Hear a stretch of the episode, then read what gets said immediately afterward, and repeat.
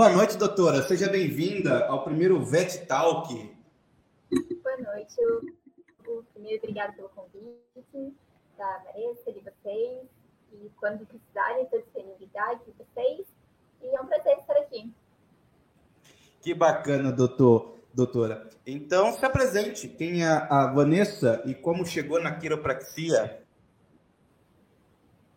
Bom, então, a Vanessa é formada na PUC em 2017.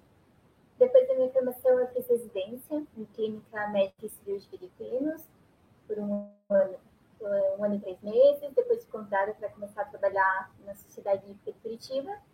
E durante o meu emprego na Sociedade Hípica, a veterinária com quem eu trabalhava, que me apresentou a quiropraxia, me convidou, na verdade, para iniciar a pós, e foi onde eu comecei a pós-graduação com a Camila Morandini, na William Betting.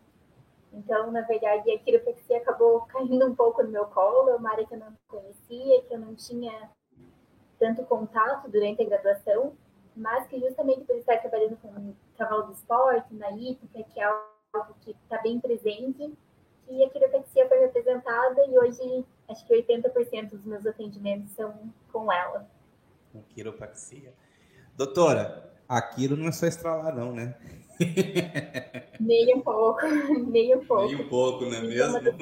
Que eu gosto de fazer na, nas nossas palestras, nas nossas conversas, porque é o que muita gente tem ideia. Na verdade, a maioria das pessoas acha que quiropraxia está lá outro, e as pessoas perguntam, doutor, escuta o barulho? não, não é bem assim. É, é muito mais do que isso, na verdade. E isso é uma das coisas que eu sempre gosto de trazer nas nossas conversas. É, e esse mito do barulho, né, não é porque faz barulho que funciona, pelo contrário, às vezes pode até ser prejudicial, né? Exato. né? É, Doutora, então. Bem vontade eu... de colocar. Exatamente. Então, vou deixar aí à vontade para você fazer sua apresentação e vamos bater nesse bate-papo sobre Kiro hoje, tá bom? Então, tá ótimo. Obrigada. Hugo, os slides você coloca, já quer que eu compartilhe? Beleza, legal. Bom, eu vou falar um pouquinho da Kiro hoje para vocês, porque justamente esse comentário que o Hugo fez nos mostra o quanto as pessoas ainda não conhecem a quiropraxia e o quanto tem uma ideia não errada, mas diferente, talvez, e imaginam situações e coisas diferentes. Tá? Eu vou deixar um espaço aberto no final para vocês tirarem dúvidas, para vocês fazerem perguntas. Fiquem bem à vontade. Como o Hugo falou, é para ser uma conversa, para ser um bate-papo, tá bom? Não é para eu chegar, apresentar, falar para vocês e vocês ficarem cheios de dúvidas, cheios de coisas na cabeça a gente não conseguir ficar ideia. Eu vou dar uma explanada bem geral na Quiro. É lógico que quiropraxia, para falar em uma hora, é super difícil. Mas o que, que eu quero despertar em vocês com essa conversa? Para vocês conhecerem mais a quiropraxia, saberem quando usar num paciente de vocês futuramente, quando indicar, ou então gostei, quero fazer, quero procurar uma pós. É uma área que agora está crescendo muito, tem muito mais gente fazendo, mas infelizmente ainda não é todo mundo que conhece.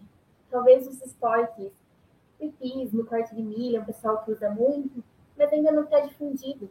Então a gente precisa trazer isso para a nossa realidade, saber quando indicar, se não quero fazer, pelo menos saber quando indicar, tá?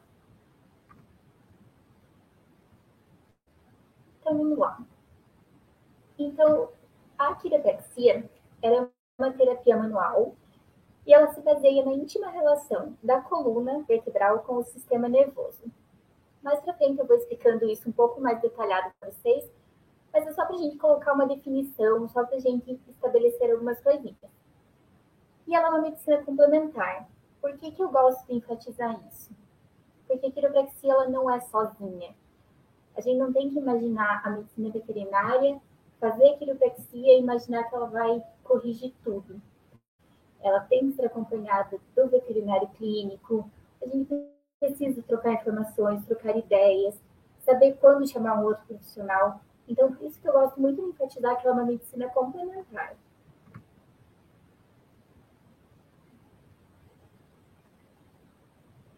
E ela se baseia na lei da homeostase. O que é a lei da homeostase? O nosso corpo ele tem a capacidade de se manter bem e saudável. Então, o que, que é isso? Você acorda um dia com uma dor nas costas, com uma dor no corpo, durante o dia o teu corpo vai corrigindo isso, vai mandando estímulos para que a dor cesse, a dor pare e você consiga trabalhar de forma correta. A mesma coisa, uma gripe, é, qualquer fator que tenha, o organismo tem os mecanismos de defesa dele para chegar, corrigir e falar: não, agora está tudo bem, agora está tudo certo.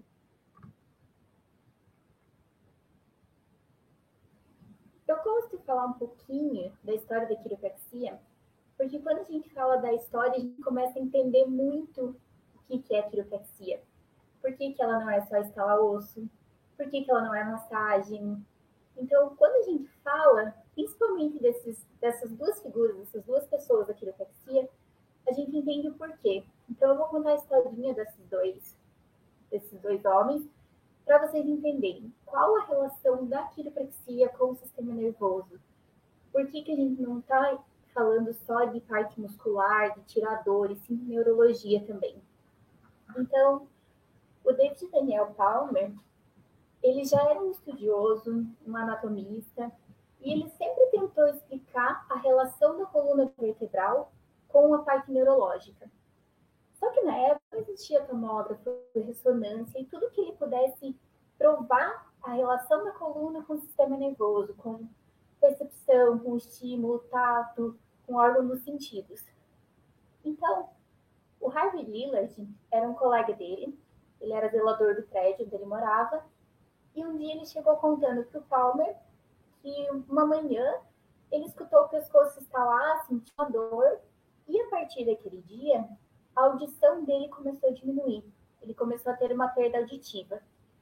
Como o David Daniel Palmer já estava estudando, já estava tentando explicar isso, já tinha alguns fundamentos de quiropraxia na cabeça e já vinha estudando isso, ele pediu para o Lillard se ele poderia ajustar. Então, quando ele começou a falar isso sobre o ajuste quiroprático, foi exatamente nesse momento que ele pediu para o Lillard para fazer uma manipulação na cervical dele.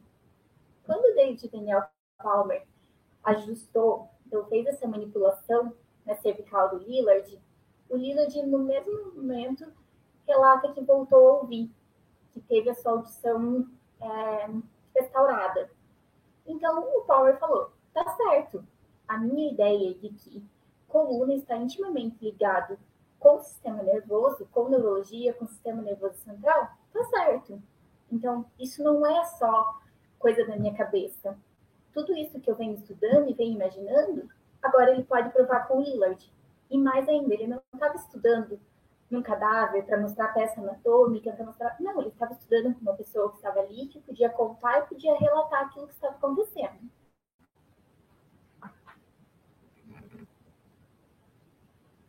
Foi então que o, Samuel, o reverendo Samuel Witt colocou o nome de quiropraxia para o Lillard, para o David Daniel Palmer. Então, quiropraxia vem justamente de realizar com as mãos, por isso que a gente fala que é uma terapia manual, que a gente não usa aparelho, não usa nada junto na quiropraxia. Então, o nome dela já explica exatamente o que é, que é, uma, é realizar com as mãos. O B.J. Palmer, filho do David Daniel Palmer, ele colocou a quiropraxia como uma profissão independente da medicina ou de qualquer área da saúde. Então, agora foi um parênteses para veterinário, tá? Na medicina humana, a quiropraxia é uma faculdade, tá? Então você não precisa ser médico para ser quiroprata.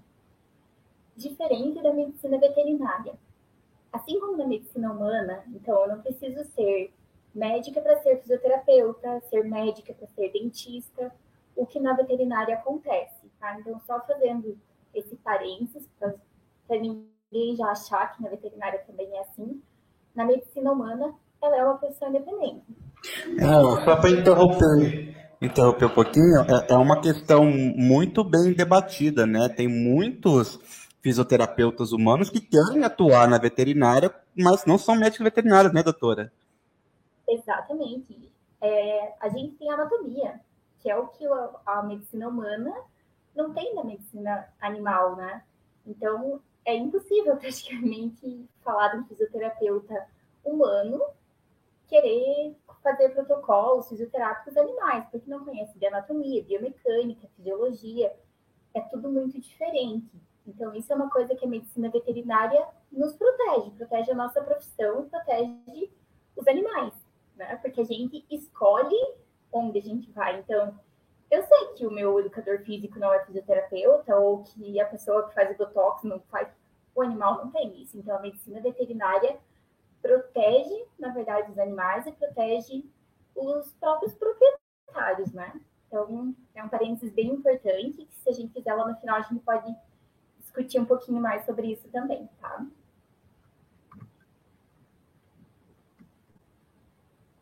E a Mabel Palmer, esposa do David e Daniel Palmer, ela foi a primeira quiropraxista mulher. Justamente porque ela sempre acompanhou o marido, o filho nessa evolução da quiropraxia, ela era uma estudiosa da anatomia, ajudava o David Daniel Palmer nos seus estudos de anatomia e foi a primeira mulher a se destacar como quiropraxista.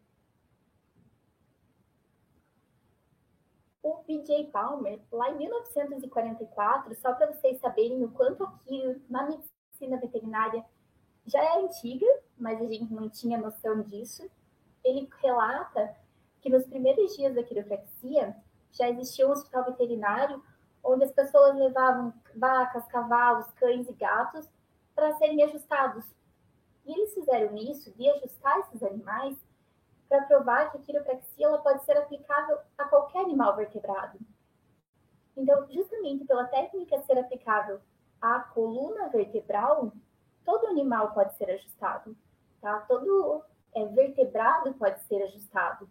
Isso ele já falava lá em 1944 mesmo quando a gente não tinha todo o estudo da, da medicina veterinária em relação à fisioterapia, eles já ajustavam eles para provar um pouco de que isso dá certo, que isso funciona tanto para o ser humano quanto para o animal.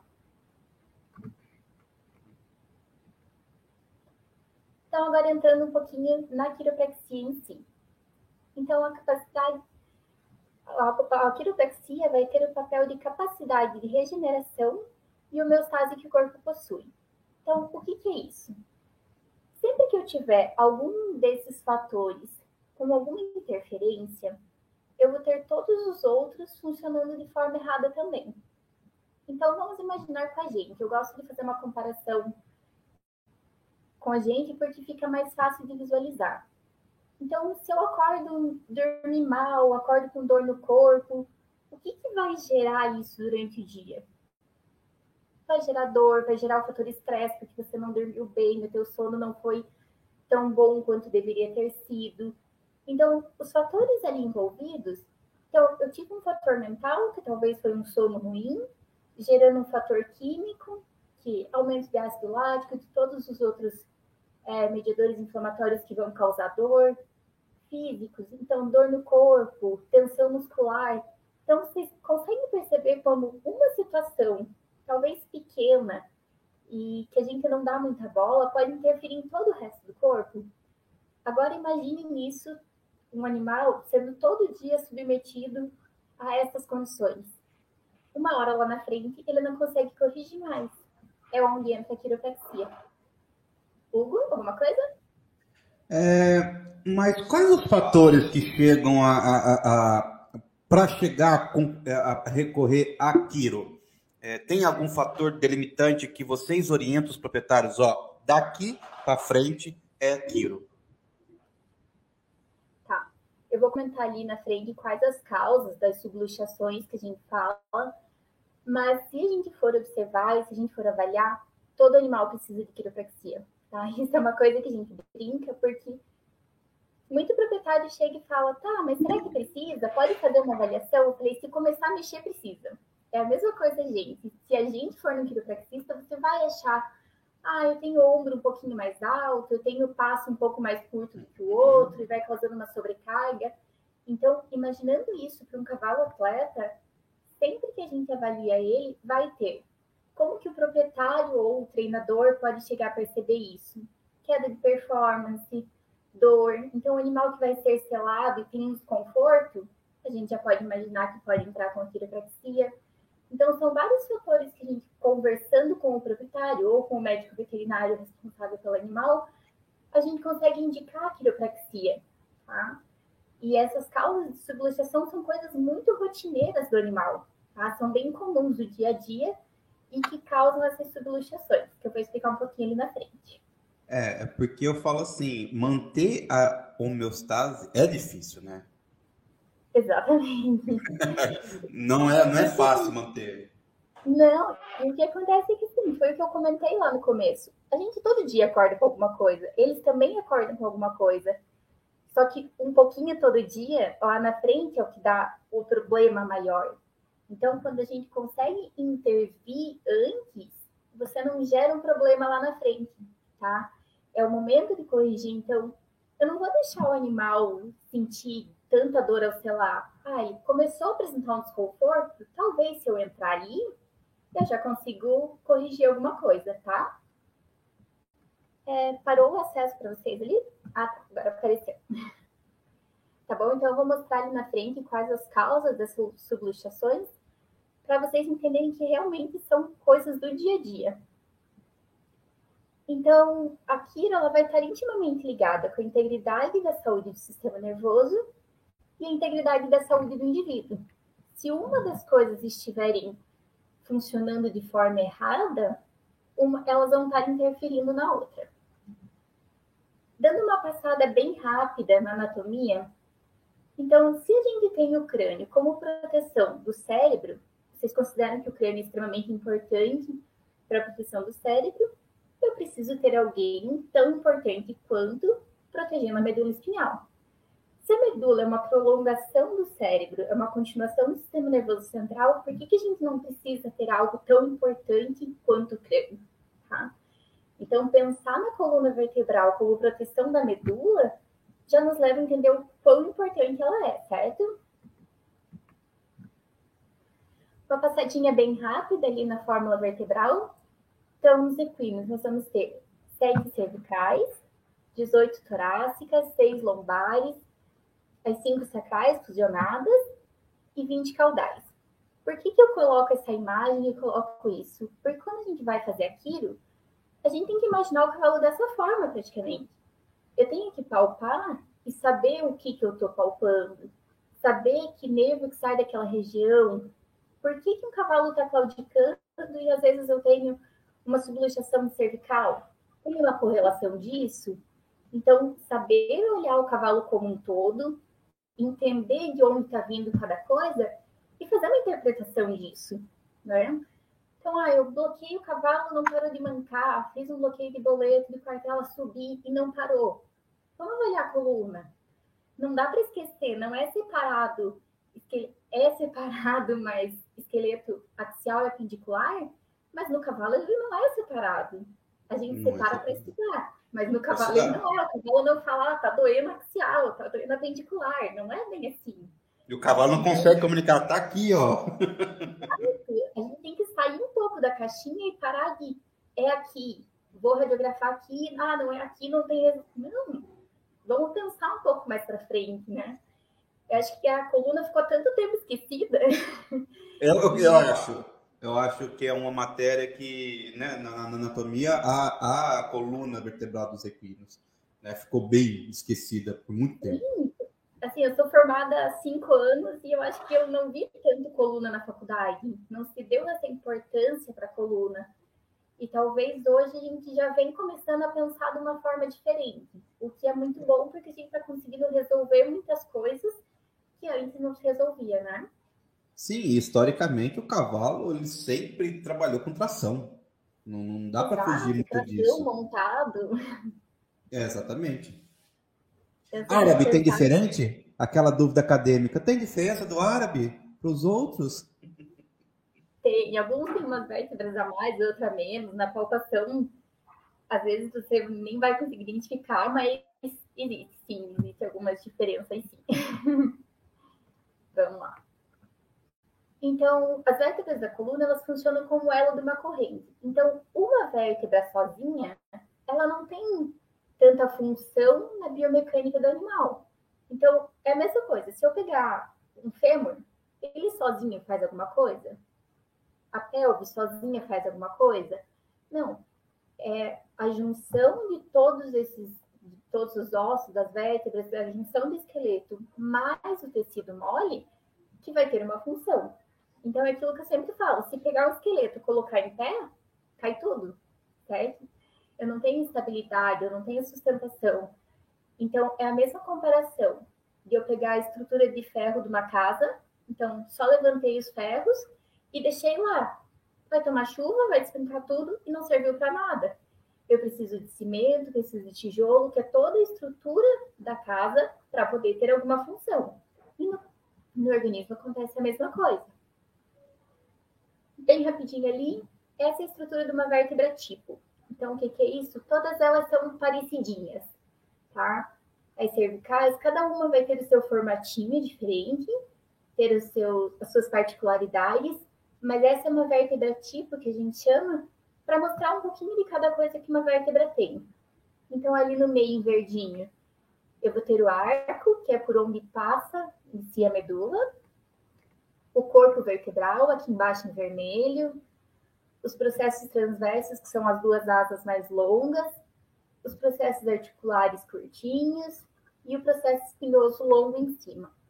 Como eu falei, cada lugar tem sua particularidade. Mas por que, que eu coloco essa? Por ela ser um pouco mais fácil de visualizar, é uma vértebra que a gente é mais acostumado a ver, que são as lombares, e para a gente entender o porquê que tem cada estrutura na vértebra. Então, se eu tenho aqui o arco passando a medula, eu preciso dos processos para ter onde inserir músculo. Então, é aqui que os músculos vão se fixar e que vão fazer a função deles de dar movimentação para a vértebra. E outra função que eu coloco essa imagem é porque quando a gente vai palpar o cavalo e fazer a quiropraxia, eu preciso ter isso daqui muito em mente. Conseguem ver minha mão aqui? Então, imagine a minha mão, a vértebra. Aqui em cima, eu tenho o processo espinhoso, aqui os processos transversos. Se eu tenho uma lateralização, eu preciso saber onde que eu estou palpando e onde que eu vou ajustar. Então, eu tenho uma vértebra aqui, que está um pouquinho torta. Eu preciso ajustar ela. Eu vou palpar aqui, ou eu vou ajustar aqui, mas eu preciso saber o que é o normal dela para eu conseguir corrigir. Se eu não souber o que é normal, eu não sei como corrigir aquilo ali tá? Então, os músculos que eles vão dar movimento às vértebras. E se eu não tiver músculo, eu não tenho movimentação das vértebras, eu não vou ter sustentação.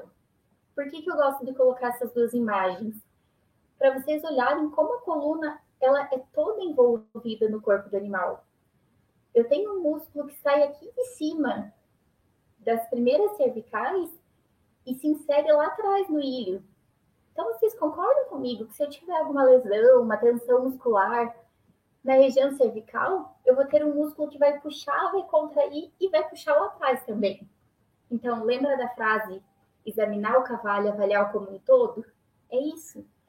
É para a gente ver que muitas vezes o problema não está ali, está em outro lugar. E por que está em outro lugar? Porque está unido, tá? E essa parte estrutural óssea e muscular ainda tem que proteger, proteger os nervos que saem dali. Então, de cada vértebrazinha, eu vou ter um nervinho saindo. Uma ramificação dorsal, uma ramificação ventral, e cada uma vai ter sua função. Ou de receber estímulos, então, coloquei a mão na chapa quente, recebi o estímulo térmico, ele precisa enviar rápido para o cérebro e falar: tira a mão que vai queimar. Então, essas fibras sensitivas, elas vão ter que passar rapidamente pela tua mão, pelo membro, pela coluna, chegar no cérebro e fazer tira. Senão, o que, que vai acontecer?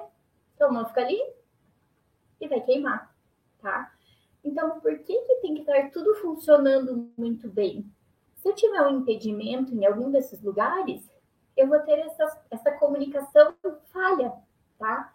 Eu vou ter um, um órgão que não responde tão bem, eu vou ter um animal que manca porque ele não tem uma propriocepção boa.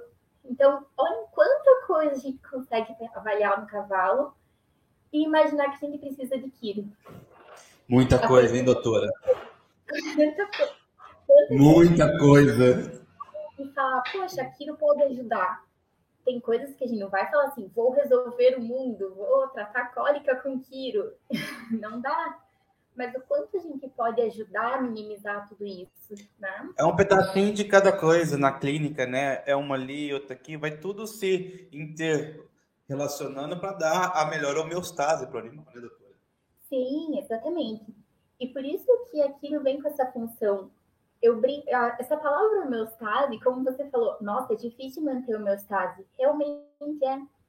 Mas uma das coisas que eu comecei a perceber naquilo é que os animais que têm uma frequência maior, que os proprietários já conseguiram perceber a importância, eu atendo dois animais de 16 e 18 anos, o mesmo proprietário, que os cavalos vão vindo numa fase muito boa, que trata uma coisinha, trata uma alvinha, uma tenossinovite, trata uma tendinite pós-prova, assim, com mais... Mas os cavalos estão se mantendo bem. Então a gente fala, o quanto aquilo vem influenciando nisso? Porque talvez sejam coisas mais pontuais. A gente não deixa aquilo virar uma bola de neve. Tá doendo o boleto, tá doendo, mas não tá chegando a nível sistêmico. Porque talvez com aquilo a gente consiga estar equilibrando o organismo e fazendo assim: ah, tá doendo só lá, resolve lá e acabou, tá bom? Então, eu vou falar para vocês um pouquinho. A gente fala muito naquilo, complexo de subluxação vertebral. É igual luxação? Não. O que, que é a luxação ortopédica? Então, a luxação ortopédica, eu tenho um osso aqui e ele desencaixou, certo?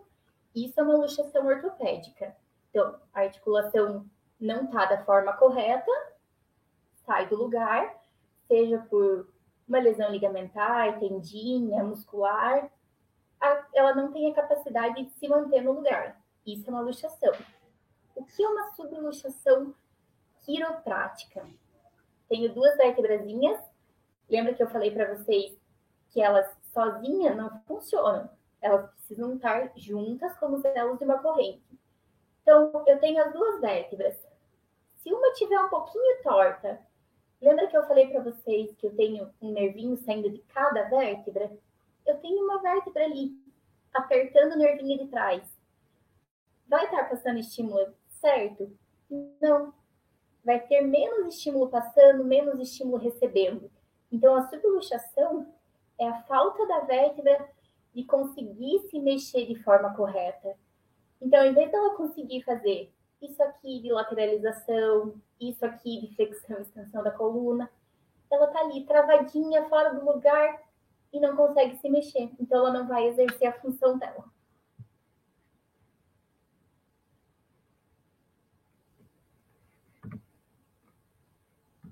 Nos slides. Então, o que, que a subluxação quiroprática vai causar? Uma alteração no controle do sistema nervoso, justamente pela diminuição da passagem dos estímulos, seja de envio ou de retorno deles. Um desequilíbrio químico, o que, que é isso? Então, eu tenho um músculo contraído, uma tensão muscular. Eu vou gerar mediadores inflamatórios, vou fazer um acúmulo de ácido lático na região, causando dor, alterar a função. Se o músculo está tenso, ele não vai conseguir trabalhar de forma correta.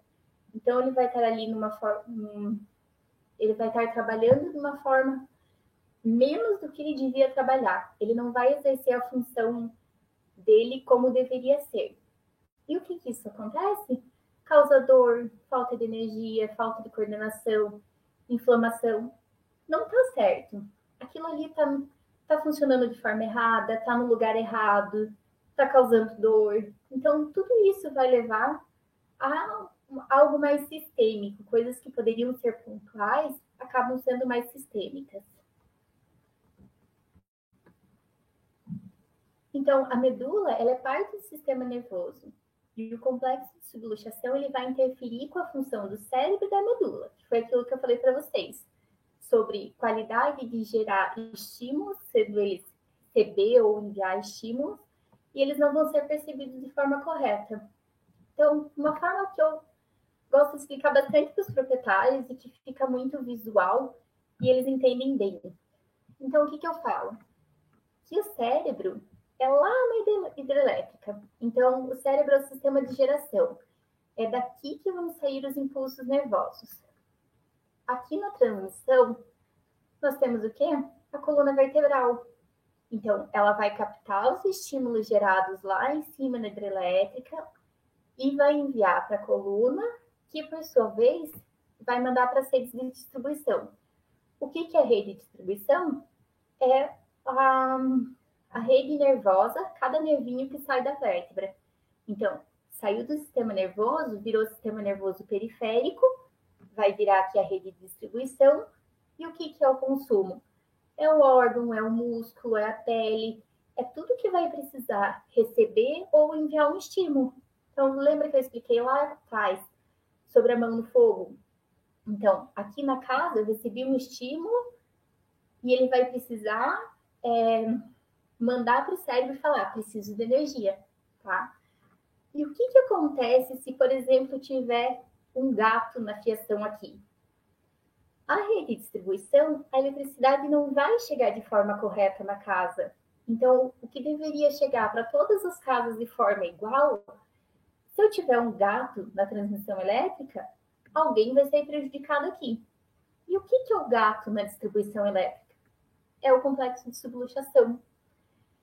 Eu vou ter alguma coisa impedindo que os impulsos cheguem e saiam daquele órgão, daquele músculo, ou de, seja qual for o, o órgão efetor. Então, concordem comigo que o gato é comparável à subluxação justamente por ele atrapalhar essa transmissão elétrica, porque o sistema nervoso nada mais é do que eletricidade.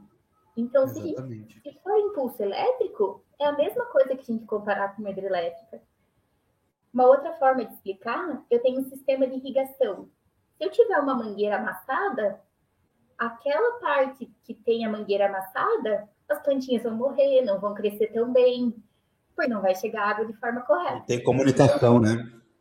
Isso, são duas comparações que o proprietário fala, nossa, faz sentido, agora eu entendi. agora faz sentido. Visual para ele, fica visual para ele, e você fala, poxa, se não está chegando eletricidade aqui, como é que vai funcionar esse negócio?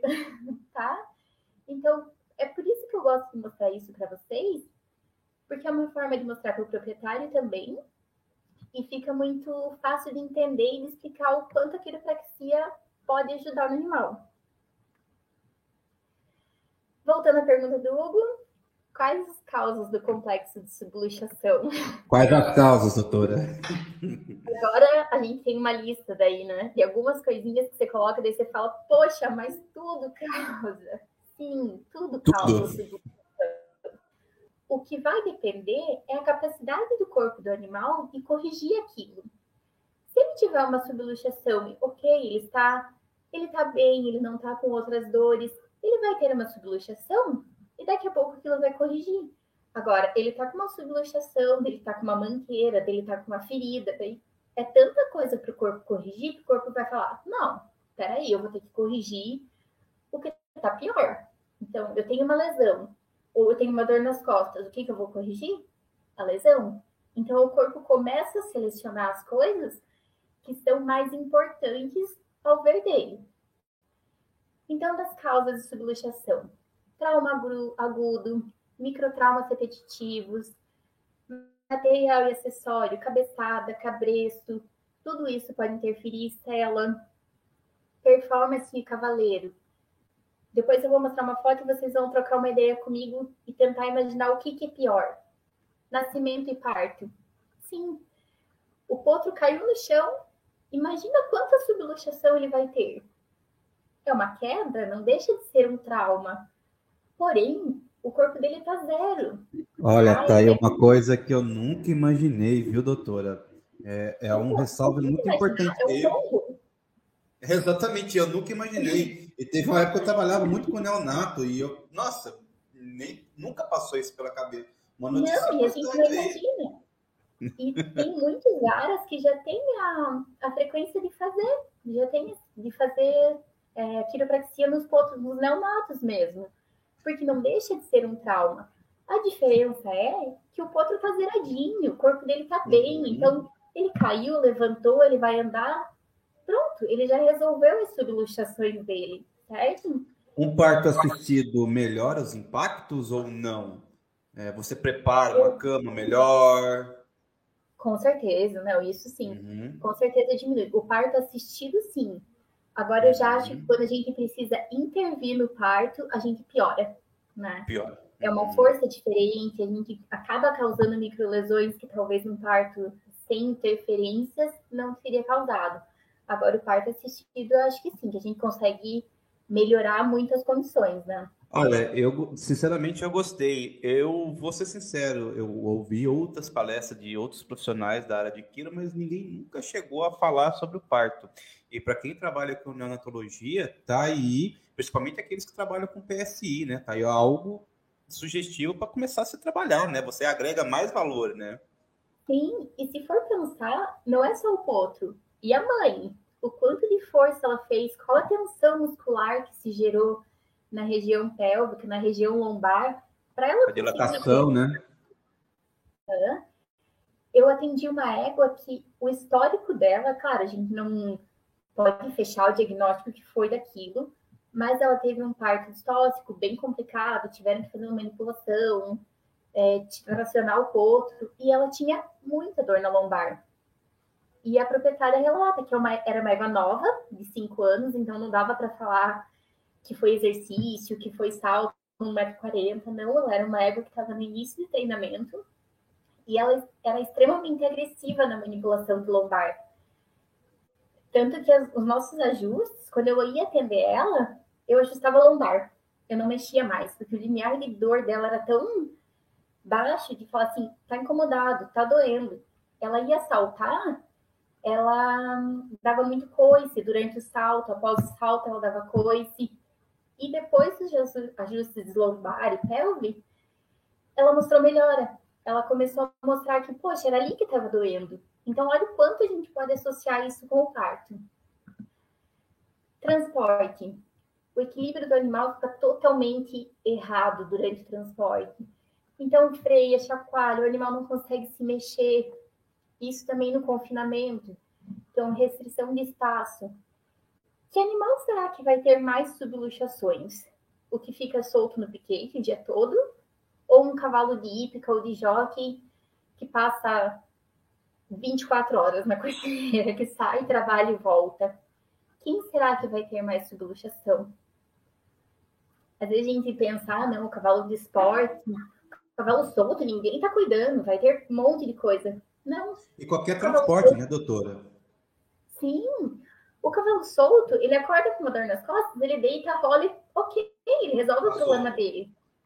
O cavalo da cocheira, ele deita, rola, se bate na porta da cocheira, levanta, machuca outra coisa. Então, quem vai ter mais problemas, né? Anestesia geral, o próprio derrubar, levantar, acaba sendo muito Boa parecido até com a questão parto, não é natural para eles isso. Então, é, é bem comum a gente pegar animais que foram submetidos à anestesia geral e que tem várias coisinhas para ajustar, justamente por esse tombo, levantar de forma errada. A gente não consegue ter um controle perfeito de como o animal deita e levanta numa anestesia, né? Eu vou colocar esses vídeos depois, porque acho que eles não rodam aqui, mas depois eu abro para vocês. Acho que você pra pode tentar, acho que creio que roda sim. É, é, aperta play? Não, ele não aparece. Ah, entendi. Acho que não carregou o vídeo mesmo, mas qualquer uhum. coisa depois eu abro para vocês. É sobre Tranquilo. trauma agudo. Então, isso é um trauma agudo. Tá um pouquinho Agora, torto, né, doutora? Um pouquinho torto, né? Agora, sim, consegue corrigir? Vou lá, fiz uma quiro e resolvi a vida do cavalo? Não. Hum, não é bem assim. Aqui assim, a gente não tem uma subluxação só. Eu tenho ligamento, provavelmente, muita, muita parte ligamentar e tendinha rompida. Isso aqui não era de um dia para o outro. O proprietário diz que viu o cavalo, diz que. Apareceu ontem. Apareceu ontem, igual o tumor de burro cachorro, apareceu ontem. Ontem.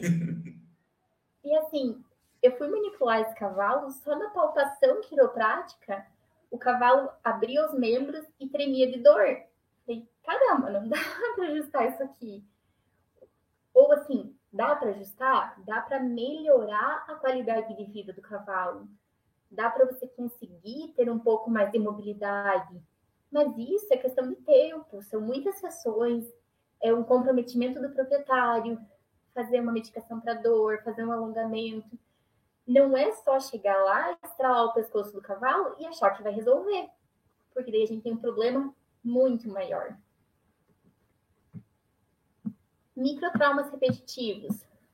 Lindo, soltar o cavalo no piquete, o cavalo fica o dia todo fechado. A gente vai lá e solta ele para ele dar uma espreguiçadinha, dar uma corridinha. É ótimo isso para eles. Mas para o cavalo que não está acostumado, isso são microtraumas. Então, a mesma coisa assim, você nunca vai para academia. Aí você resolve fazer três horas de academia num dia. No outro dia tá doendo. Tudo que é diferente acaba, às vezes, sendo mais prejudicial se a gente tenta colocar de uma vez só do que ajudar. O videozinho do lado era só carregamento, era um transporte para mostrar para vocês o quanto o animal fica assim, ó, vai para frente, vai para trás. Isso muda todo o equilíbrio do cavalo e causa subluxações. É, eu fico, eu fico ouvindo suas explicações e fico aqui pensando o quão difícil é, e complicado é o raciocínio lógico, né? Porque eu, sinceramente, eu nunca pensei, pô, eu, eu sabia que algum impacto ia acontecer no carregamento, por conta das estradas, rodovias e tudo mais, esse balanço do animal. Só que nunca passou na minha cabeça que isso poderia refletir na, no animal atleta ou no, no animal mesmo, um garanhão que só pode reproduzir, ele vai chegar cansado, ele vai chegar exausto, assim como nós chegamos numa viagem longa, né? Uhum. É, e se você pensar só na parte exaustão, dor muscular, isso já pode causar uma subluxação. Porque eu tenho um músculo lá que era para estar soltinho, para estar trabalhando de forma certa. Aí o músculo faz assim, ó, fica ali paradinho para tentar não doer, tentar não machucar. A hora que o cavalo desce do caminhão, o cavalo tá todo travado, porque ele ficou tanto tempo. A hora que o caminhão freia, ele vai para frente, ele se segura, tenta corrigir. O caminhão vai para o lado, passa no buraco, ele tenta parar. Então, ele fica o tempo todo tentando se ajeitar e o músculo dói, faz uma subluxação porque tem um músculo tenso puxando para o lugar errado. Então, se a gente pensar nas causas de subluxação, tudo causa, é aquilo que eu brinquei com vocês, causa de subluxação, tem um monte. Vai do que o corpo do animal consegue responder aquilo lá.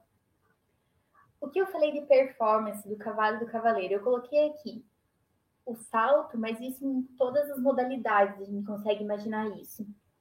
Quem será que dói mais? Quem que vai ter mais subluxação? O cavalo de 1,40, saltando com o profissional, ou o cavalo de 80 ali embaixo, saltando com o amador? Por que, que eu coloco isso? O cavaleiro é experiente, tem um equilíbrio diferente, uma postura diferente sobre o cavalo, e ele vai ajudar e não atrapalhar o cavalo. O cavalo. É um amadurecimento de postura né, do cavaleiro. Sim, o amador, o que, que vai acontecer? A hora que ele se desespera, qual é a primeira coisa que ele faz? Tranco na boca. Aí ele precisa empurrar, dele dar pernada, dele dar tranco na boca. A maioria dos cavalos de amador, eu pego dor em cervical, porque tá o tempo todo assim, ó, tomando tranco na boca, e o proprietário puxa, empurra. Até figurar, né? Manter o sustentamento na boca, né? Exato. E o cavalo do profissional dói um pouco mais lombar, mas daí por causa do movimento do salto, que ele precisa fazer mais força. Mas a gente vê que é muito mais sutil do que os cavalos de, de amadores.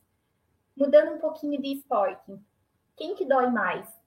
Um cavalo de, de enduro, que faz lá 80, 100 quilômetros, ou de cavalgada no final de semana? Cavalo Com certeza da cavalgada. Rabdomiólise Open Bar. Já começa Exato, por aí. O cavalo nunca faz nada na vida. Ele não trabalha, ele fica o dia inteiro comendo silagem, ração, milho, tudo que pode estar tá errado. Aí ele vai para cavalgada no final de semana, fica uma hora na frente do bar esperando o cara, depois volta para casa e fica solto no piquete. Ele não tem preparo físico para isso. Então, o cavalo atleta do enduro de 100 km, no outro dia tá zero. Alguém já participou de enduro? Você escuta o cavalo a hora que ele chega do anel. Ele tá com 80 de cardíaco. Você espera 5 minutos, ele tá com 60. Tipo, ele baixa, ele é um atleta, ele tá preparado para aquilo. E isso não é só o cardíaco respiratório, isso é o corpo inteiro. No outro dia o cavalo tá bem. O cavalo da cavalgada no outro dia tá destruído. Então, procurando e comparando, é, não dá para a gente chegar e falar, ah, o de 1,40 é pior. Ah, o de 100 quilômetros é pior. Não é o quanto o corpo está preparado para isso. Exatamente, a preparação né, do animal. E aí a gente entra lá na homeostase. Ele está preparado para. Então, para ele zerar tudo e falar, tô bem de volta, é muito mais rápido. Ele já entende aquilo, o corpo está apto para aquilo lesões, então as lesões de material, muito comum lesão de cela, celas pequenas, celas apertadas, falta de acolchoamento, excesso de acolchoamento. Talvez isso é uma coisa que a gente não imagine, mas também é ruim. Pode falar algo. Aí que vem o, o, a, a, montagem da cela apropriada, né? O saddle fit, né? É isso? Uhum, isso. E eu, eu, creio que é muito importante, né, doutora, os proprietários começarem a ver esse trabalho que também já é feito por profissionais veterinários que vão, é que nem sapato, né? Sapato, uma coisa é você comprar o sapato na loja, uma coisa é você ir na sapataria e a pessoa montar um sapato para você, né? Exato. E agora, aproveitando a tua frasezinha do sapato, eu coloco essa frase também quando os proprietários me perguntam sobre acolchoamento de cela. Eles têm uma cela, às vezes, legal, uma cela boa. Eles colocam a manta, o silicone, mais uma manta, uma mantinha para ficar bonito. E por... eu falo, gente, o que, vocês estão fazendo? Comprando um tênis ortopédico e colocando duas meias, uma palmilha. Qual a função? Adianta é. comprar um tênis de mil reais ortopédico que não dói, que tem e colocar um monte de meia e ficar apertado? É o que vocês estão fazendo com a cela do cavalo. E ao contrário também, né, doutora? Não adianta comprar também as melhores meias de marca e tudo mais e colocar um tênis velho. Não vai me, me ajudar em nada. Tem que pôr numa balança. Então, procurar os profissionais indicados para isso, às vezes você resolve a vida do seu cavalo com uma cela correta, com um material correto. A gente tem muitos casos de animais com queda de performance porque a cela estava pequena, a cela estava quebrada, machucando o cavalo. Então, o quanto a gente atrapalha a vida do cavalo com material incorreto? A outra ali do lado é uma lesão bem comum em crioulo. A gente tem muito cavalo que estira, que fica amarrado e se joga. Quando a gente vai palpar, que você coloca assim a mão na nuca e tenta fazer esse movimento com o cavalo, o cavalo se atira de dor. Porque é tanta lesão repetitiva ali na nuca que uma hora o cavalo fala: Não, isso dói um pouquinho parecido com essa questão de cabresto, de estirar os cavalos de adestramento. Então, trabalhar muito engajado. Dói em cima porque não alonga. Está o tempo todo engajado, o tempo todo tão flexionado que eles não sabem nem o que é esticar numa hora. Então, esse uso abusivo de material, então, rede auxiliar que prende aqui, puxa lá no peito do cavalo, o cavalo ficar bonitinho, o quanto isso causa de dor? Então, agora entrando no exame quiroprático, o que, que a gente vai procurar? Alterações neurológicas, então, alteração do passo, alteração é, ocular, tudo isso são coisas que podem levar a desconfiar de um complexo de subluxação e avaliar todas as estruturas a fim de não ignorar a lesão primária. Então, tem que avaliar como um todo? Tem, mas eu tenho uma ferida, aquilo tá doendo. Eu tenho uma tendinite, aquilo tá doendo. Tem que tratar, tá? Então, colocar numa sequência o que, que eu preciso tratar, porque senão, se eu tiver uma claudicação é, proveniente de uma tendinite, eu vou fazer aquilo e não vai resolver. Ela vai ajudar? Vai, mas aquela dor local ainda tem ali. Eu ainda tenho um problema que precisa ser solucionado. Então, procurar o histórico do animal, saber para que, que ele serve, o que, que ele faz, quando ele começou a trabalhar, qual a rotina dele, a performance, como eu falei para vocês, é um cavalo de alta performance, fica solto, fica preso. Essa conversa com o proprietário, a anamnese, é metade do teu do teu raciocínio clínico. Você precisa juntar as coisas. Condições prévias. Parto, passou por uma cirurgia, teve uma lesão muito extensa, é, uma fratura, ficou muito tempo parado. Essas coisas para ir juntando e falar, putz, essa dor aqui é porque ele ficou muito tempo parado, compensando. Então tá doendo esse lado porque ele não apoiava, ou porque ele apoiava demais, porque o outro era claudicante essa junção de peças, esse quebra-cabeça que a gente precisa ir fazendo. E eu, eu não sei você, eu acho que dor de compensação e, e, e, é, e localizar dor de é, patologias de compensação é um pouco difícil, não é? É, porque normalmente a gente tende a ir sempre no lugar da lesão, né? No lesão, exatamente. Então, vai direto no foco. Vai direto no foco. E é isso que a gente acaba errando muitas vezes. Eu fui atender esses dias uma égua que eu fiquei muita dó do proprietário. Porque ele falou: ah, uns três veterinários já vieram aqui e falaram que é boleto. Sim, a égua tinha boleto inchada, ela tinha um aumento de volume, mas que provavelmente já tinha um tempo aquilo ali. Quando eu fui avaliar a égua, o ombro dela fazia assim, ó. Então, em vez de ela fazer isso aqui, ela abria, ela fazia uma abdução no membro o que, que eu imagino que tenha acontecido? É uma égua que começou com esse histórico em outubro já. Que ela escorregou, era uma égua uma marchadora, ela escorregou e fez uma abdução e rompeu o ligamento, fez rompimento muscular e fazia um movimento que não era normal. Então a claudicação dela já não era nem mais por dor, porque você palpava a região, já não tinha aumento de volume, não tinha é, dor a palpação, mas era mecânico aquilo o membro que era para fazer isso aqui, ó, retinho, abria. Então ela pisava assim, ó. Porque tinha rompimento de outras estruturas que deviam estar sustentando no lugar. O boleto estava inchado? Tava, mas era de menos para ela. Era então, de menos, né? né? Pode ser que tá doendo? Pode, mas o quanto comparável a lesão de ombro ali era maior, né? Então a gente às vezes tem que deixar. Tem ferida grande? Tem, mas o quanto isso tá doendo?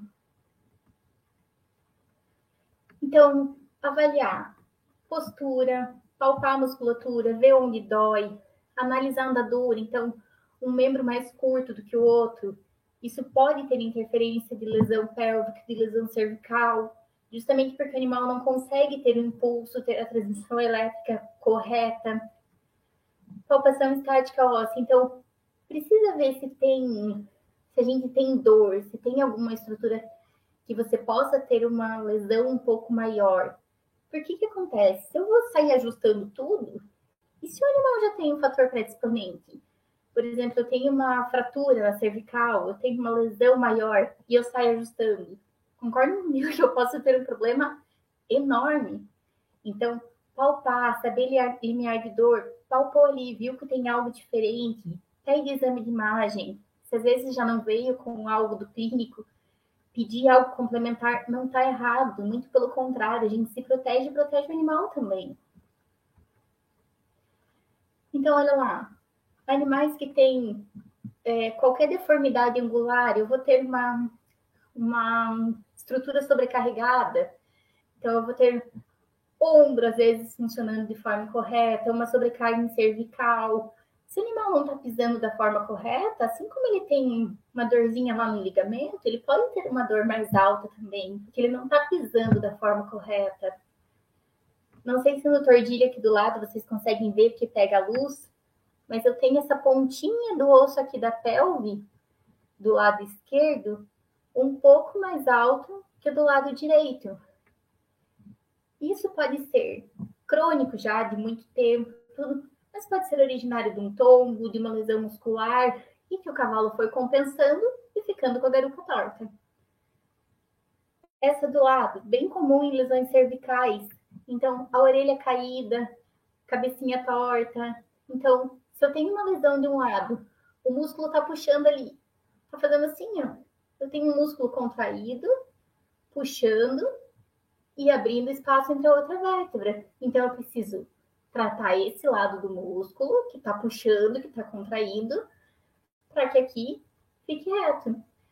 Então, por que, que avaliar altura de garupa, posição de cabeça, posição de orelha? Fica bem fácil na última égua ali. olhem a linha de trás da cocheira, onde que o olho dela está posicionado? A ponta do focinho apontada para fora. Isso aí a gente consegue ir ajustando com, com a quiropraxia. Essa égua tinha muita dificuldade no trabalho. A proprietária reclamava que ela trocava pé, que ela se perdia. E com aquilo, ela foi melhorando absurdamente. O proprietário, o marido dela, brinca. Não vou pagar aquilo. A orelha dela continua torta. Ele brinca comigo sobre isso, mas eles viram o quanto a égua melhorou. A evolução, né? Sim, ela evoluiu. Eu brinco que ela foi, ela me deu emprego, porque depois dela, os proprietários começaram a fazer muito dos outros cavalos deles.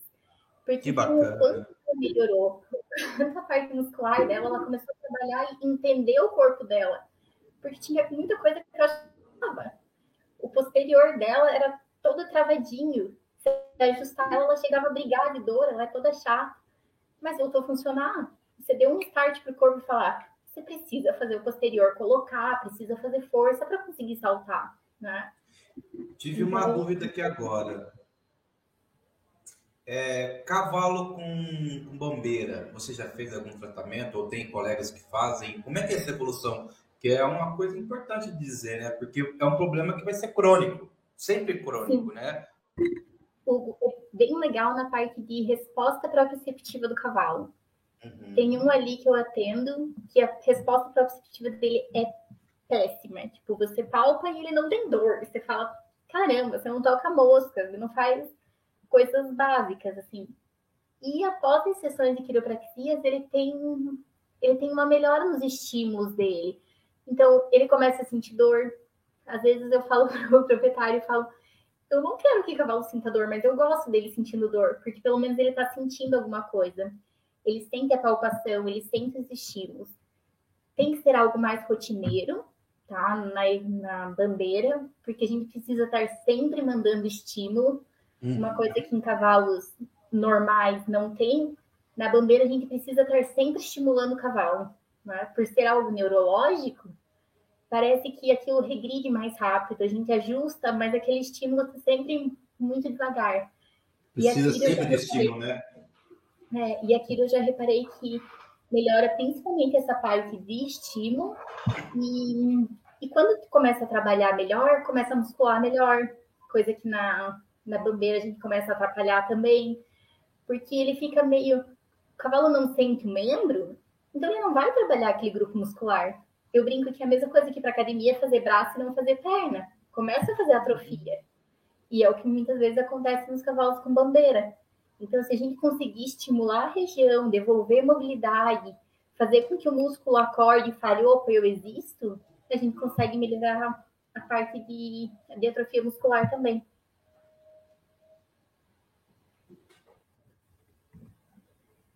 Então, a mobilização vertebral, o que, que é? Tá mexendo, tá funcionando, dói quando mexe. Não é normal o cavalo, quando você mexe a coluna dele, quando você palpa, sentir dor. Se tem dor, é que tá errado.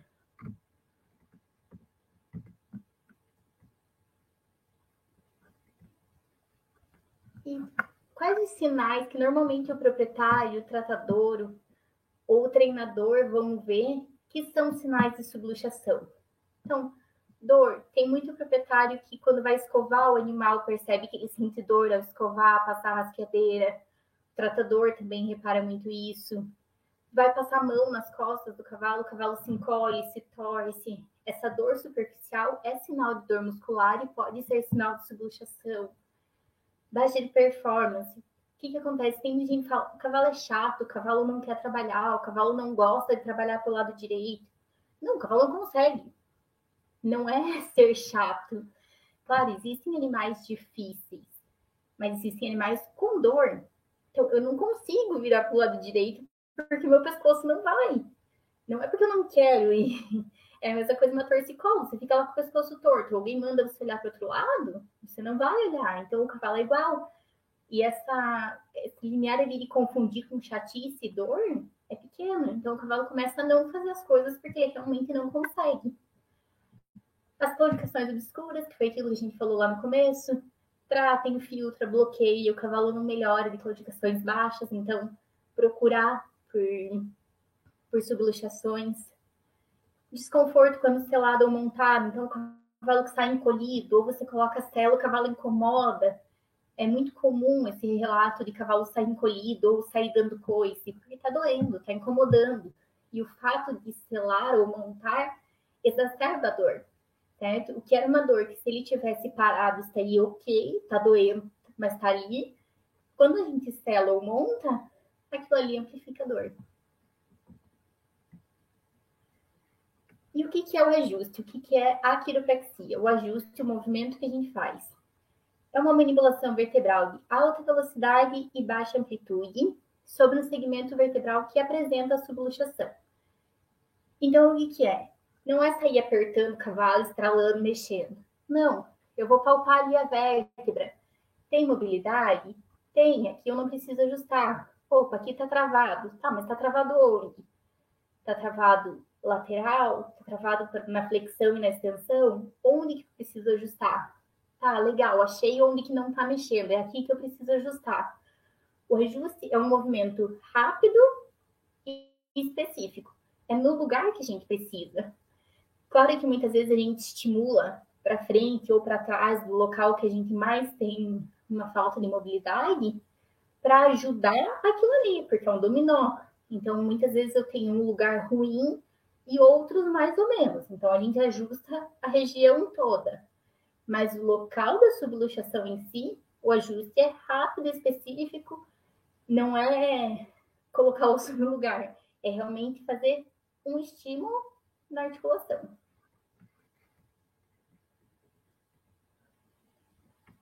Aqui só para mostrar um pouquinho a posição da mão sobre o segmento vertebral. Então, eu não vou sair ajustando em qualquer lugar. Olha aqui, nessa outra imagem. Então, eu tenho a minha mão em cima do processo espinhoso, porque eu preciso ajustar na flexão e na extensão do cavalo. E para onde que eu estou mandando esse estímulo? Se o movimento do cavalo é para baixo, se aquele segmento vertebral deveria se movimentar assim, que eu vou ajustar lá para frente? Se eu palpar ali, ah, não está mexendo, não está mexendo porque está no lugar errado, no lugar errado assim, palpando de forma errada se a vértebra ali deveria só fazer isso aqui, ó, de flexão e extensão, por que, que eu vou tentar lateralizar ela? Então, ó, eu tenho a vértebra fazendo esse movimento de flexão e extensão, tá? O cavalo está mexendo e fazendo isso daqui, certo? Se eu palpar errado, então se eu tentar palpar no movimento lateral uma vértebra que não faz o movimento lateral, vai mexer, certo? Então, quando a gente ajusta, você faz o quê? Ela tá aqui, tá errada. Então, uma mais para baixo, uma mais para cima. Vai descompensar, né? Vai descompensar. Eu vou pegar a que tá para cima e fazer isso aqui, um impulso rápido, para ela alinhar. Entenderam? Uhum. Deu para ter uma noção do que, que é o ajuste? Então, ela deveria ser assim, ela tá assim. Eu ajusto, movimento rápido, e ela volta pro lugar, tá? E aqui o que eu coloquei da seta é porque o ajuste tem que ir para algum lugar, que a gente fala. Se eu mandar ele para o local errado, eu não vou estar fazendo um ajuste, porque não é aquela posição que ele devia estar, não é aquela função que a vértebra devia exercer. Então, se eu pegar o movimento da cabeça e tentar ajustar para cá, não, tá errado. Tem que ajustar o movimento que anatomicamente e biomecanicamente ela deveria fazer. Então, ali só para mostrar para vocês alguns dos ajustes. Por que a caixa? Porque a gente precisa estar mandando o ajuste na posição biomecânica do cavalo. Então, eu preciso estar de cima, eu preciso fazer a manipulação com que o ajuste é, corresponda à estabilidade do animal também. Então, aqui, a estabilidade está no próprio piso. O cavalo se estabiliza. Aqui, eu tenho a estabilização no meu ombro. Então, eu não estou empurrando para qualquer lugar, eu tenho uma estabilidade própria do animal ou a gente estabilizando. O que, que acontece em pequenos? Coloca o cachorro no teu braço, no teu colo. Uhum. Se eu pegar um pincher e empurrar, eu desmonto o pincher não ajusto nada, certo? Então, essa estabilização própria do cavalo, ou quando a gente precisa estabilizar, também tem que ser pensado. Por isso que não é sair empurrando tudo. Exatamente, é, é uma ferramenta de trabalho, né? Se você comparar um cão pequeno, você não vai precisar da caixa, mas você vê um Sim. cavalo que além de ter 1,70m, 1,65m de cernelha, é um animal que tem 500, 600 quilos. É, eu preciso do meu corpo para trabalhar. Então, a força da minha mão não é suficiente para ajustar um cavalo. O pincher eu ajusto aqui com o dedo. O cavalo eu ajusto com o peso do meu corpo. É um ajuste pensado, específico, mas são 600 quilos contra 70. Então, se não for pensado e feito, não faz função nenhuma, né? Ajuste de extremidade. Então, vocês vão falar, poxa, mas não era coluna, caramba, agora confundi tudo. Nas articulações, eu vou ter receptor articular. Então, eu vou ter estímulo recebendo ali. Quando o cavalo pisa com a mão direita, vai um monte de receptor falando assim: é a mão direita que está pisando, agora é a esquerda. Ó, oh, aqui doeu, então não está não tá funcionando direito. Quando a gente estimula esses receptores, igual lá em cima na coluna, a gente também melhora esses estímulos que recebem ou chegam no membro, tá? Então, os ajustes de extremidades são para estimular os receptores articulares. Então, eu brinco com o proprietário que quando eu faço um estímulo, um ajuste de extremidade, a gente faz um start na articulação, tipo, volta a funcionar, aqui não tá ligado, esse botãozinho não tá apertado. Então, é o painel de controle todo ligado dessa vez.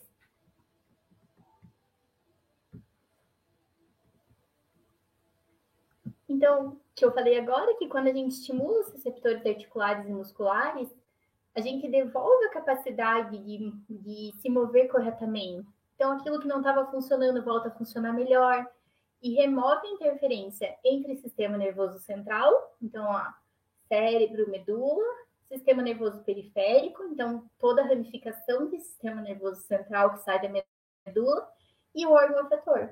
Então, aquilo que precisa estar funcionando aquele que está mandando o estímulo e aquele que está organizando tudo. Eles têm que estar em perfeito equilíbrio e todo mundo funcionando, porque se um ou outro não estiver funcionando tão bem, todo mundo vai arcar com as consequências. Então, agora uma parte bem importante, que a gente, na verdade, até o, o Hugo já comentou lá no começo. É, após o exame quiroprático, o que, que a gente tem que avaliar e o que, que a gente tem que falar para o proprietário? Ajustamos agora, o animal precisa de outros cuidados veterinários. Não vai fazer mal ajustar, mas eu vou cobrar uma sessão, vou dar uma expectativa para o proprietário, sendo que não era o momento. Já aconteceu várias vezes de eu indicar para o proprietário que procurasse um veterinário, que às vezes já me procurou direto porque achou que podia resolver. Olha, vamos tratar isso aqui primeiro. O cavalo tem uma outra dor, tem uma outra lesão trata primeiro isso aqui, resolve, depois a gente entra com aquilo para melhorar. Talvez nesse momento aquilo não vai resolver, mas ali na frente vai ajudar. Não está errado não fazer aquilo naquele momento, porque muitas vezes o proprietário vai ter que escolher uma coisa ou outra. Você cobra aquilo, mas você precisa de uma infiltração. O proprietário vai fazer uma ou outra às vezes. E daí o que, que acontece? Eu vou lá, ajusto, o cavalo não melhora aquilo não funciona. Não, aquilo não funcionou neste momento, nesta situação. Nessa etapa do tratamento, né? Exato, a gente queima a técnica por querer simplesmente chegar e fazer. Não é porque não funciona, é porque não era o momento adequado de se fazer, não era o tratamento ideal naquela, naquela hora. E tem muito proprietário desesperado, né? Doutora, eu quero que você resolva meu problema para ontem, meu animal vai competir amanhã. Sim, exatamente. E eles ficam numa expectativa muito grande, principalmente com coisas diferentes. Então, você fala de shockwave, laser, campo eletromagnético, os caras, meu Deus, eu vou resolver a vida do meu cavalo. Calma. Gente vai resolver, mas muitas vezes são cinco, seis sessões. Você não vai resolver hoje e saltar a prova amanhã. Resposta do animal. Tem cavalo que tem um limiar de dor muito diferente do outro. Tem cavalo que está com uma lesão gigante e tá lá, trabalhando, ok, obrigada. Tem um animal que tá com uma lesãozinha ridícula e tá mancando, e meu Deus, não posso mais viver. Então, isso também no limiar de dor do cavalo tem que mostrar para o proprietário. Recomendações pós-quiropraxia. O que, que normalmente eu tenho feito, tá? Tem funcionado para mim na minha rotina. Cavalos que eu nunca fiz quiropraxia, que é a primeira sessão, eu peço para no outro dia só tirar, caminhar, puxar no cabo, não colocar cela, tentar dar um pouco mais de conforto para o animal. Por quê? Porque aquilo também, em algumas situações, dói um pouco. Eu sempre falo, fica lá você com o pescoço torto uma semana. Aí você coloca o pescoço no lugar, dói. O quanto o animal também demora para perceber que, poxa, não está doendo mais, ou isso aqui está doendo, mas voltou a mexer esse tempo para o cavalo também é importante. O cavalo precisa perceber o quanto aquilo não está doendo mais, o quanto aquilo está funcionando. Ele precisa ter uma noção nova do corpo dele. Então, é o que eu peço. Assim, no outro dia, só tira caminhar, deixa o cavalo relaxar um pouco, deixa passar a dor da manipulação, do ajuste. Cavalos que eu já conheço, que têm uma rotina maior, que fazem que ir um bom tempo, Aí, ok, vai depender muito do que ele me mostrou na Kiro. Poxa, hoje estava um pouco mais dolorido, veio de uma prova, veio de uma viagem. Vamos deixar ele quieto, vamos relaxar. Vamos... Cavalos que não, que estão ok, que tem pouca coisa para mexer, porque já vem sendo ajustados com mais frequência, vida normal.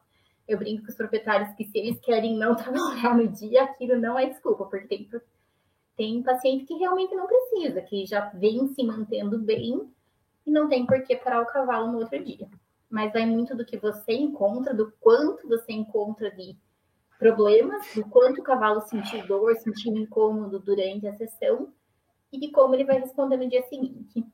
É, eu, eu me baseio na medicina humana, né? Eu, eu sou jogador de rugby e eu, às vezes eu preciso de longas sessões de quiro. E tem vezes que não há necessidade. Eu chego no médico, ah, doutor tá com dor. Falou assim, volta para casa que tá tudo ok, não tem necessidade de outra sessão. Isso é coisa Sim. da sua cabeça.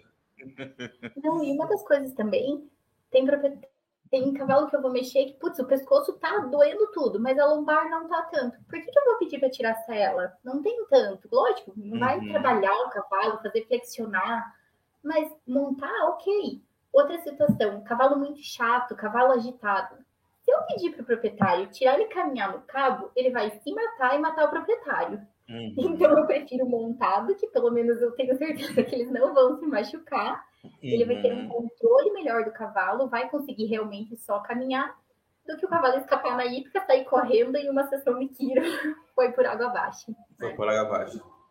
Então, isso de conhecer um pouco o cavalo, conhecer o proprietário, conhecer a rotina, também é bem importante para a gente saber orientar eles no depois. E a quiropraxia ela não substitui a terapêutica da medicina tradicional. Ela deve ser sempre usada em associação, com o objetivo de manter os equinos em equilíbrio e desempenhar, seja qual for a sua atividade, de uma melhor performance possível. Aí a gente pensa, poxa, mas isso é só para animal de esporte?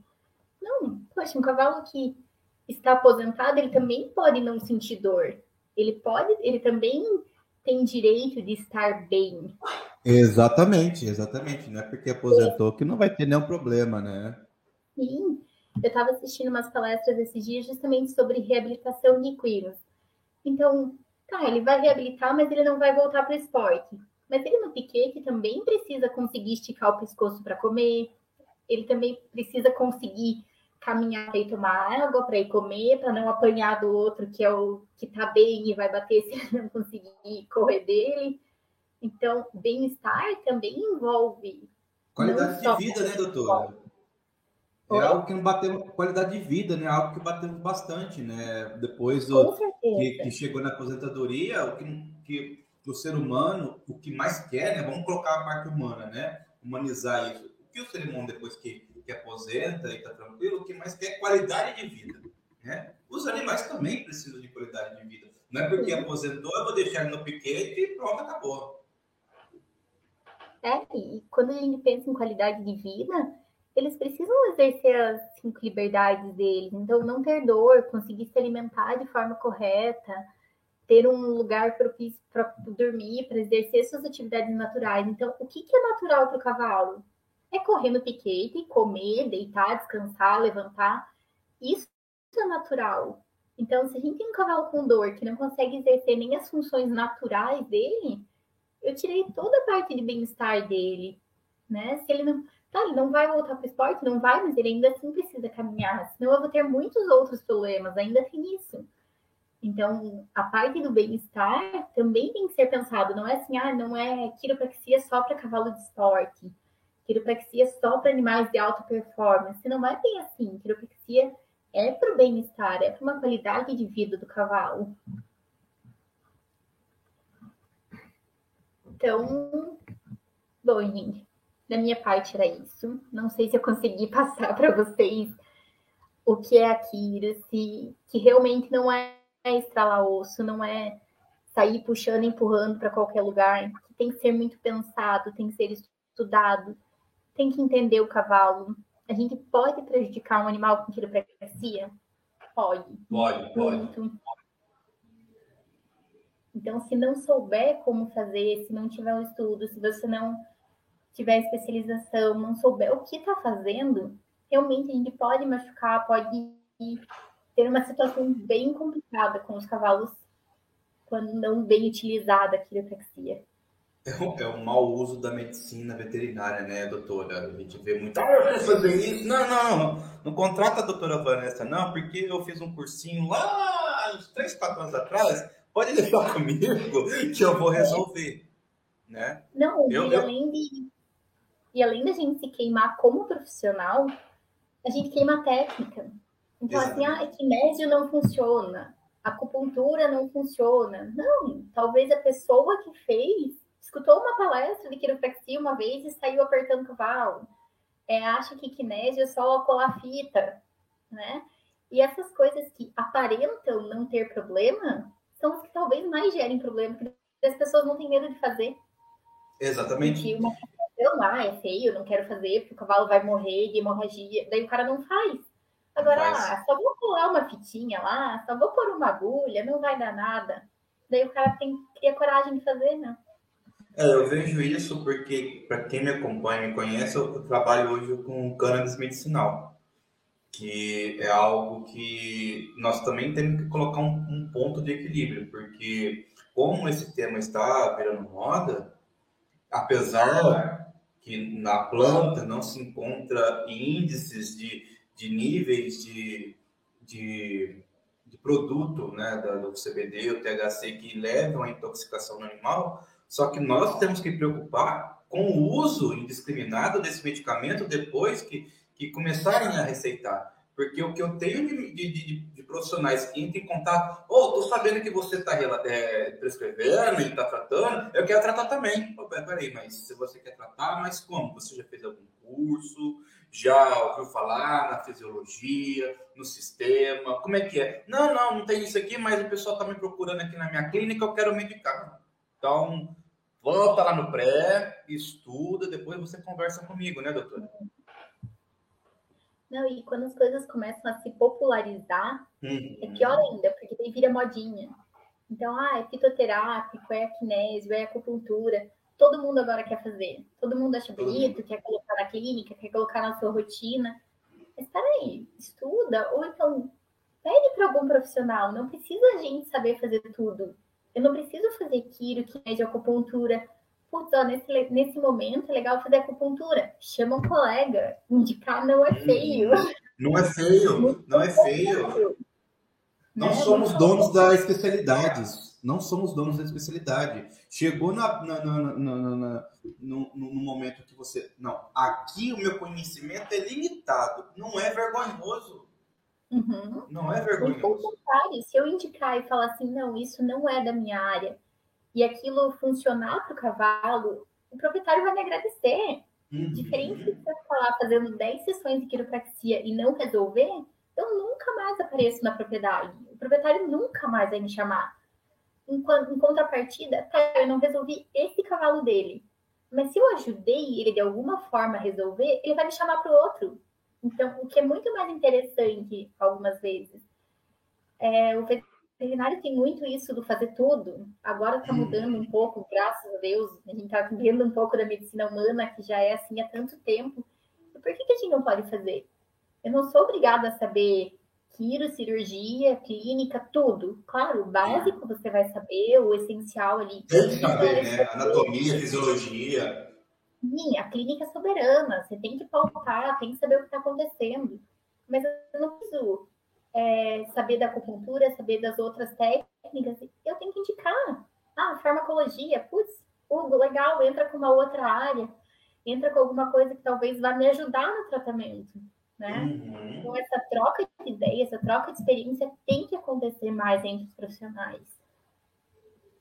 Doutora, me, tirou, me, me veio uma dúvida aqui eu acho importante. Você chegou a falar do uso de alopáticos que auxiliam no tratamento. Você uh, utiliza é, relaxantes musculares em alguns casos? É, é, é indicado ou não? Você prefere? E dando um gancho aí dessa pergunta, igual neonato, que era uma área que eu era apaixonado quando eu estava na graduação e, e quando eu fui para a clínica. É, o animal está em fase de crescimento. Temos que ter algum cuidado quando for aplicar a técnica de tiro? Pegando essas duas perguntas. Tá. Então, na primeira, quanto a relaxante muscular, tudo, eu não gosto muito de usar, principalmente na primeira fase, quando eu preciso avaliar o paciente. Então, eu preciso saber o que está doendo, o quanto está doendo, como que ele vai responder aquilo. Porque se eu estiver associando com analgésico, com relaxante muscular, o que, que fez efeito? Aquilo ou a medicação, né? Então, principalmente para eu entender o quanto aquilo melhorou, o quanto aquilo está evoluindo, num primeiro momento eu não gosto. Agora, por exemplo, eu peguei um cavalo esses dias, não tanto quanto aquela cervical torta, era só uma posição, tudo, mas eu tive que manipular muito, ajustar, mexer. Eu deixei um relaxante muscular. Eu acho uma baita sacanagem para o cavalo ele passar por aquilo, ficar dolorido até outro dia. Então, tá bem-estar. Né? Agora, no cavalo que a sessão foi ok, que a gente sabe que é uma dor muscular de, ó, amanhã você acorda bem, daí não. Mas quando eu vejo que o cavalo vai ficar dolorido, e assim, o que, que adianta fazer uma quiro, não indicar um relaxante, não, porque não vai. Daí à noite o cavalo não levanta comer e tem cólica. Tem cólica. então, assim, o quanto isso vale a pena. Então, isso que eu sempre coloco, colocar na balança, né? Mas na maioria das vezes não, é bem, bem difícil receitar relaxante muscular. Às vezes o clínico já fez, tá? Mas eu peço assim, sempre quando eu vou fazer aquilo, para já estar alguns dias sem medicação, já ter parado o tratamento medicamentoso para eu conseguir ter algum parâmetro, porque muitas vezes mascara muita coisa, né? Mascara muita coisa. Que a coluna não é tão responsiva anti-inflamatória, a gente vê pela gente, você toma um paracetamol para a coluna, não faz nada, né? Nada. Então, poucos medicamentos que agem tão bem em dor é, lombar, cervical e coluna, mas alguma dor vai diminuir, né? Então, a gente precisa ter o animal zeradinho com todas as dores que tem que estar e saber realmente qual o quadro que eu tenho.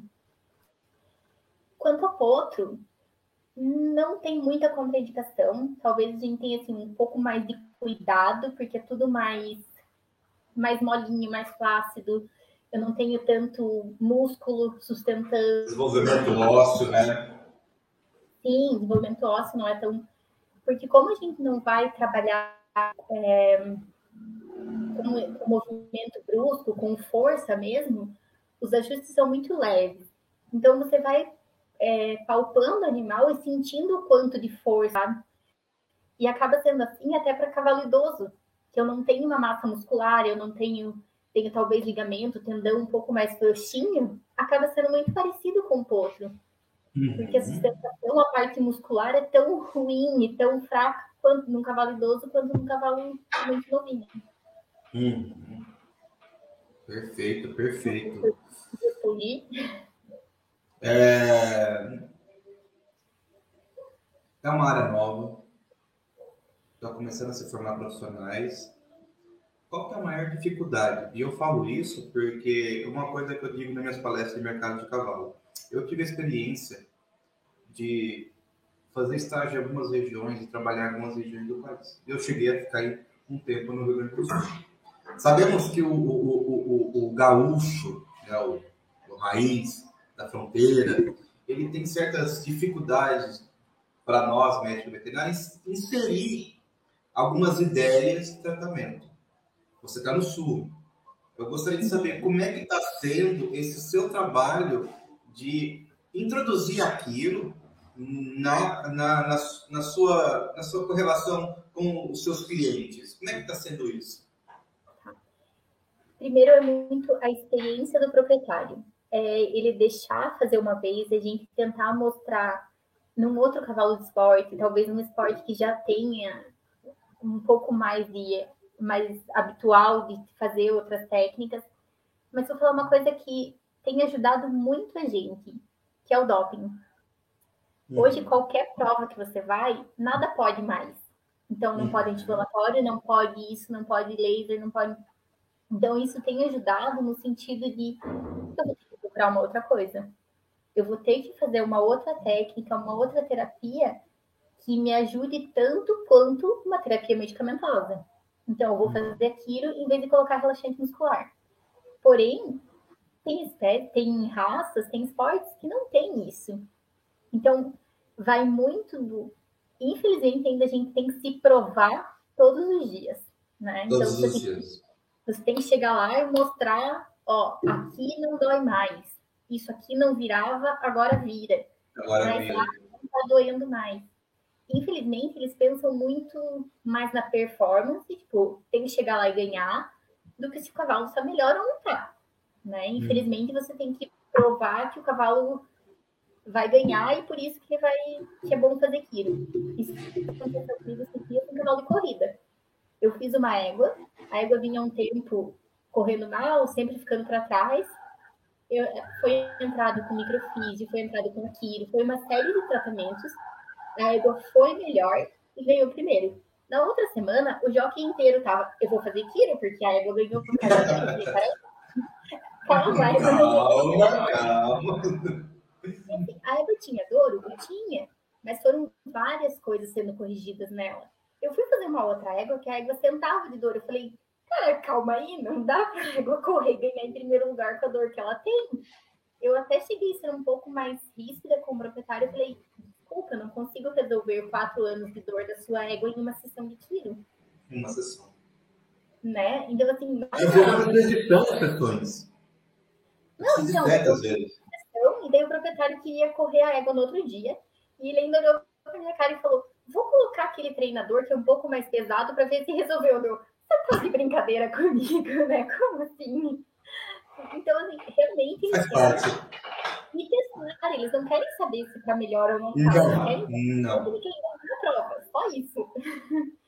então, realmente, isso do introduzir, e vai muito do veterinário clínico, né? de eles uhum. indicarem, eles procurarem técnicas novas. Tem alguns veterinários que até ficam meio tipo, ai, será que eu vou indicar? Porque daí vai que melhor tendo mais. Infelizmente ainda tem um pouco de. Ou pera fala que pior aí, o proprietário vai comer meu fígado. Vai chegar em mim, exatamente. Então, tudo que é novo ainda tem uma restrição das pessoas, né? uhum. né? Mas eu vou te falar que tem melhorado muito, as pessoas estão usando em escala assim de esportes que eu faço e de raças. É, o hipismo está anos luz avançado na frente. Sim. E acho que eles usam muito mais, fazem, e os proprietários são muito mais conscientes. Que é aquele proprietário os esportes olímpicos, ah, de modo geral, né? Oi? Os esportes olímpicos em geral, o hipismo, o CCE, né, são pessoas que investem muito. Investem no cavalo e que se comportam como atletas sabe? Hum. E tem isso também. Porque o cara que faz enduro, o cara que faz hipismo, ele se comporta como atleta. Então ele sabe que ele tem que manter o peso, que ele tem que ter uma nutrição adequada, que ele tem que ir na fisioterapia. Então, se para ele é importante, para o cavalo também é. Diferente do cara do crioulo, que ele vai lá final de semana, correr prova, tomar cachaça e beleza. Então, não, se sem contar. Ele o animal como atleta. Exatamente. E, hum, é, eu chegava a orientar e tudo mais, porque você pega algumas competições do crioulo, vamos colocar no fundo do quintal, que é, é competições de, de festas é, regionais ou de cidade. Uhum. O cara chega para fazer é, é, laço comprido, ele chega sete horas da manhã com um único cavalo e vai sair sete horas da noite, o dia todo com esse cavalo passando. E eles não se comportam como atletas, eles não se, eles não acham que aquilo é um esporte. Para eles, é, um hobby, é uma né? diversão no final de semana, um hobby, claro. Então, o cavalo não precisa ser tratado como atleta. Ah, ele vai gastar o dia no domingo e vai descansar no outro. Pra e não é porque é hobby, e não é porque é hobby que você deve tratar de qualquer maneira. Quem tem um hobby, sabe? Se eu tenho um hobby, por exemplo, eu trabalho muito com arte e madeira, eu tenho todo o meu equipamento, tenho que deixar tudo certinho, a segurança, porque isso corta. Assim é o cavalo, o cavalo sente dor, é um animal, precisa ser trabalhado, precisa de um veterinário ali dando um aporte. Se caso acontecer alguma fatalidade, eu tenho um veterinário para me dar o suporte. Não é só vou sair e vou competir. E amanhã estou de boa, estou no meu serviço, e meu animal só vou ver ele daqui a outra semana. Isso é uma coisa que eu falo. Eu falo assim, não quer se incomodar, compra moto de trilha. Se estragar uhum. na trilha, amanhã você encosta na garagem. e eu... Ah, eu só tenho dinheiro para arrumar daqui um ano. Beleza, ela vai ficar encostada. O cavalo vai se machucar, se ele nunca mais puder trabalhar, ele vai comer o resto da vida. Então, algum gasto você vai ter. Então, a gente tem que deixar isso claro para o proprietário que por mais que o cavalo não volte a trabalhar, que o cavalo ele ainda é vivo, ele ainda tem ele tem que comer, ele tem que não passar dor, ele precisa de cuidados mesmo pós aposentadoria. Perfeito. Doutora, sua mensagem para o futuro da Quiro no Brasil, para os, as pessoas que querem entrar no mercado. Nossa, eu me peguei desprevenida com isso. Não, eu acho que assim, usem a técnica, vão atrás. Independente, eu falo do usar a técnica, não só vá fazer a posse e você faça, mas procure, pergunte para que, que serve, como que é usada, para poder indicar, para saber quando pedir, para saber em que caso falar, em que caso indicar aquilo. É uma ferramenta que a gente tem na mão, que ainda tem usado muito pouco, se for ver. Então, e cada nós veterinários indicar. O proprietário não é obrigado a saber as coisas que existem, as técnicas que existem. Nós que temos que levar isso para eles. Então, legal, eu tenho Hugo que usa carnes. Legal, vou indicar ele, mas eu preciso saber que aquilo existe para poder indicar para alguém. Então, isso é nosso, isso é do veterinário buscar, se aperfeiçoar, ir atrás de técnicas para melhorar a qualidade de vida do nosso paciente. Não é o proprietário que é obrigado a chegar e falar assim: viu, Hugo, o que, que você acha de fazer Quiro?